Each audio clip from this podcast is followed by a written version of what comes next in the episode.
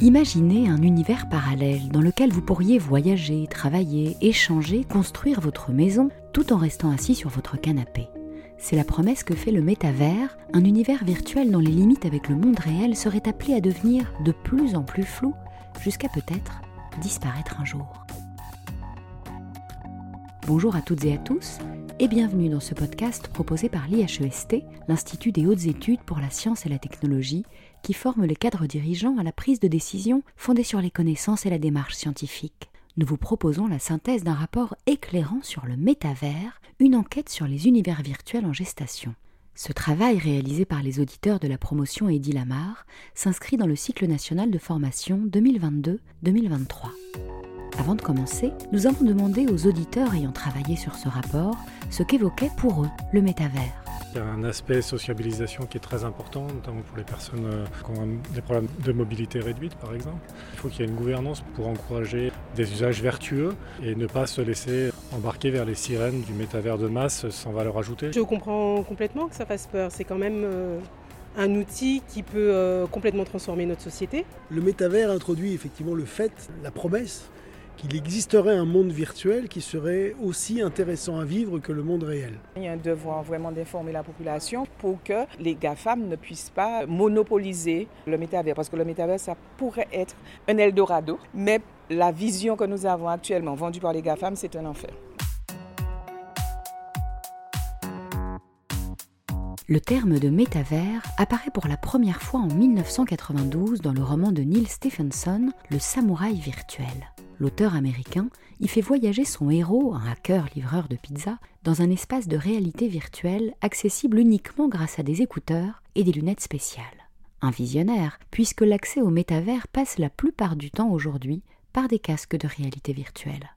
Des décennies de science-fiction et des jeux vidéo de plus en plus élaborés nous ont préparés à l'arrivée du métavers, objet à la fois de convoitise et de controverse. Pourtant, il est encore difficile de s'accorder sur une définition commune, même si le mot a fait son entrée dans le petit Robert en mai 2023.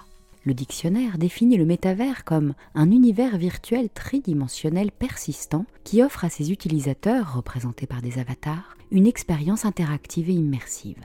Le métavers se différencie de la réalité virtuelle car il réunit un très grand nombre d'utilisateurs simultanément, peut être accessible en tout lieu et permet tout type d'usage, ludiques, commerciaux, professionnels, artistiques ou encore culturels. En outre, le métavers promet une interactivité, une persistance et un caractère évolutif supérieurs aux expériences de réalité virtuelle.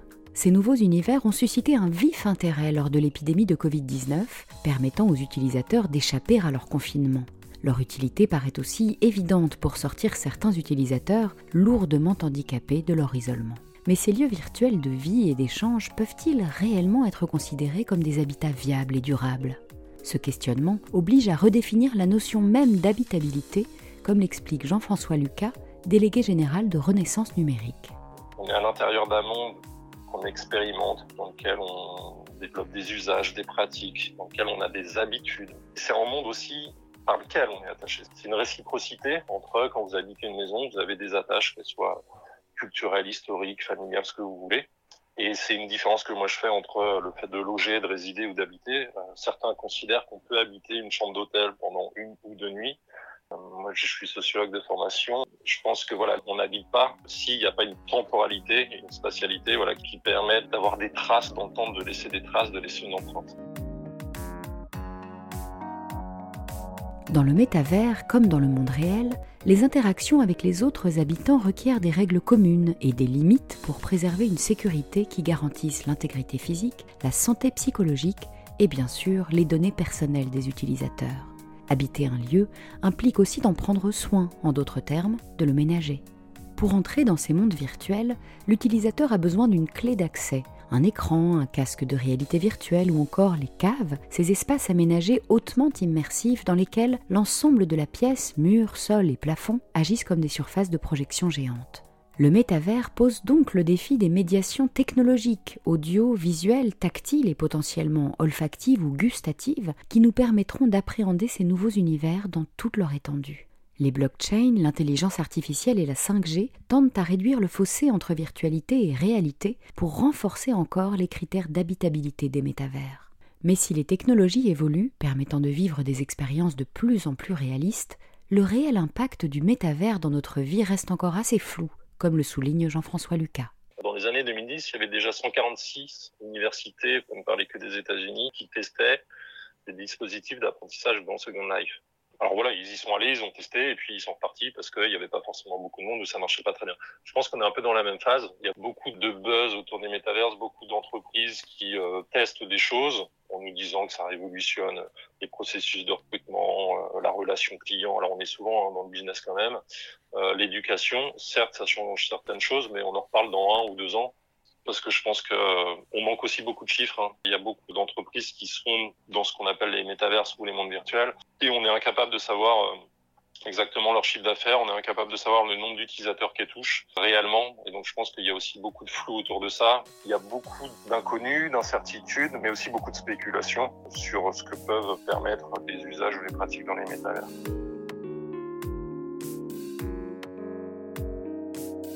On ne saurait parler du métavers sans prendre en compte son impact environnemental. Comme toutes les technologies numériques, il contribue aux émissions de gaz à effet de serre. Les technologies visant à améliorer l'habitabilité des métavers pourraient avoir comme conséquence d'aggraver leur empreinte écologique car la puissance requise pour les faire fonctionner, le renouvellement d'équipements toujours plus élaborés et l'utilisation accrue de la blockchain et de l'intelligence artificielle, très énergivores, ont de lourdes conséquences pour la planète et contribuent à l'épuisement des ressources nécessaires même à leur fonctionnement. Dès lors, si l'on ne prend pas en compte ces contraintes environnementales, les métavers ne pourront tout simplement pas envisager un avenir durable. Au-delà de leur impact environnemental, les métavers ont un impact sociétal qu'on ne saurait négliger. Comme le redoutait l'une des auditrices de l'IHEST, le monopole des GAFAM et l'opacité de leurs algorithmes peuvent avoir des conséquences délétères, conduisant à des bulles de filtre qui renforcent les biais cognitifs, notamment de négativité, et laissent une large place à la désinformation. Si ces effets sont déjà largement propagés par les réseaux sociaux, l'immersion sensorielle et intense des métavers pourrait les amplifier. L'illusion d'un monde virtuel qui veut brouiller la frontière entre réalité et fiction n'est pas sans risque pour la démocratie, la justice sociale, la liberté d'expression ou encore la protection de la vie privée. Autre impact non négligeable, les dégâts sur la santé, notamment des jeunes, sont déjà palpables, avec une augmentation des troubles alimentaires, du sommeil et de l'image de soi.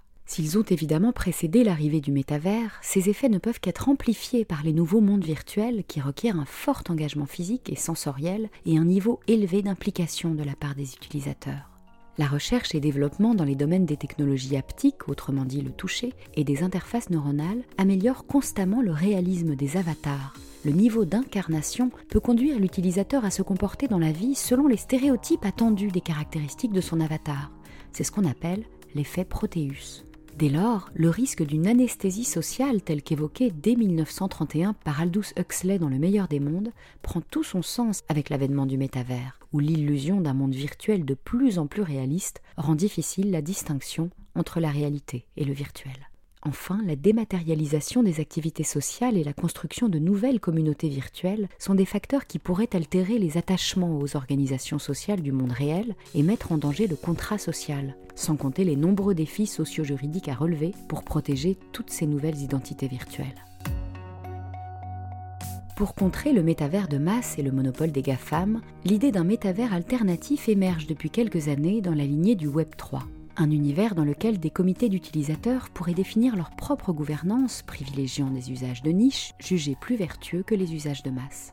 Ainsi, le think tank européen MetaCircle considère que les métavers devraient être pensés comme un bien commun numérique et appelle de ses voeux la création d'une grande plateforme autonome, libre et transparente. Mais deux ans après l'annonce tonitruante de Mark Zuckerberg, qui affirmait en juillet 2021 que le métavers prendrait rapidement le pas sur l'ensemble du numérique, force est de constater que le fondateur de Facebook a perdu son pari. Son métavers, Horizon World, peine à trouver son public, et l'essor de l'intelligence artificielle freine les avancées du métavers.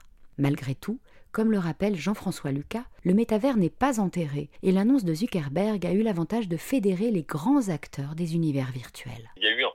Un nombre euh, incalculable de débats, d'échanges sur le numérique qu'on souhaite. Je pense que c'est pas encore suffisant parce qu'il euh, faut vraiment que ça soit un objet euh, qui devienne vraiment politique. Aujourd'hui, je pense que le numérique au, sens dans le monde politique, est plus un objet de communication, malheureusement, qu'un objet vraiment euh, considéré comme un objet euh, central et politique.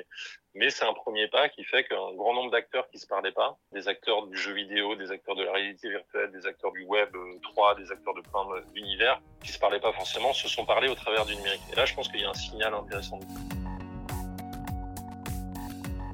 C'est la fin de ce podcast. Merci de nous avoir écoutés. Vous pouvez retrouver l'intégralité de ce rapport passionnant sur le métavers sur le site de l'IHEST et écouter les podcasts de l'Institut sur toutes vos plateformes d'écoute. À bientôt!